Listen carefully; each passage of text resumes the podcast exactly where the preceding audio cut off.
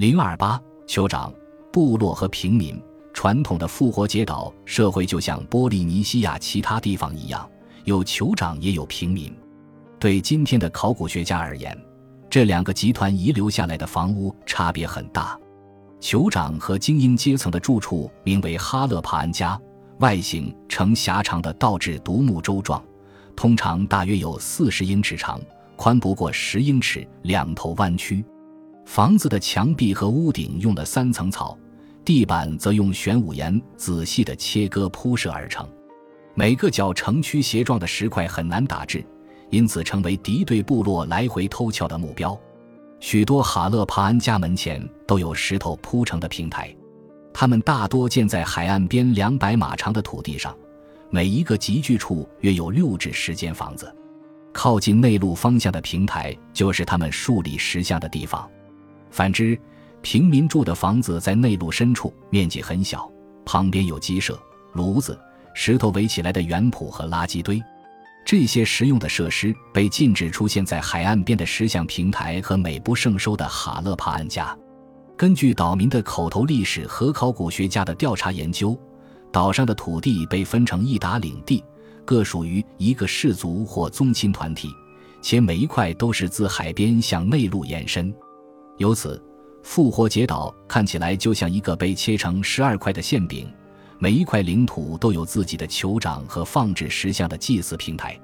各个氏族争先恐后的在岛上建造石头平台和石像，最后难免演变成残忍的斗争。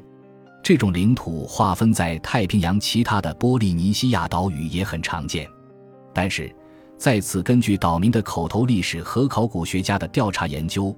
复活节岛的不同在于，这种氏族间的领土征战可借助宗教、经济或政治因素重新结合在一起，最后归于一位最高酋长的领导之下。反之，在芒阿雷瓦和较大的马克萨斯群岛，每一个主要的山谷都有一位独立的酋长驻扎，与其他的酋长们常年纷争不断。到底有什么能够说明复活节岛的团结？考古学上又是如何查辨出的？原来复活节岛的馅饼大小并不一致，不同的领地拥有价值不等的资源。最明显的例子是汤加瑞奇领地有拉诺拉拉库火山口，这是复活节岛上唯一出产雕刻石像最佳石材的地方，同时还有用于填色独木舟的沼泽。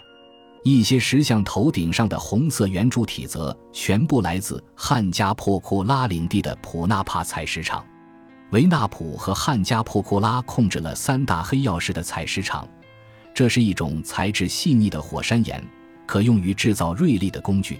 而建造哈勒帕安家的最好石板则来自维纳普和汤加瑞奇。独木舟出海的最佳位置是北岸的两处沙滩，都属于安纳克纳的地盘。而与之相邻的赫奇伊的沙滩则排名第三，因此和捕鱼有关的手工艺品大都出现在北岸。但北岸的土壤最差，不适合耕作。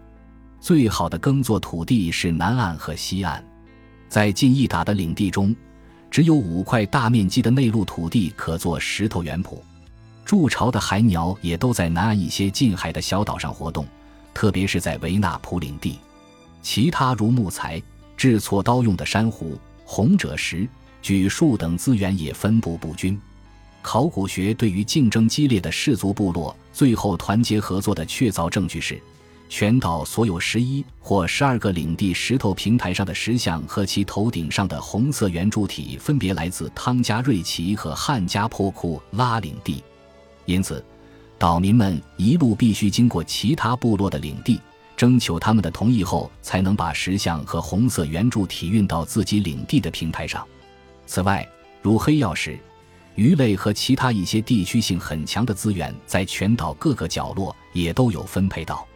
这对于我们这些生活在政治统一的现代美国人而言，资源从这边的海岸跋山涉水、跨州穿省到达那边的海岸，是件再自然不过的事情。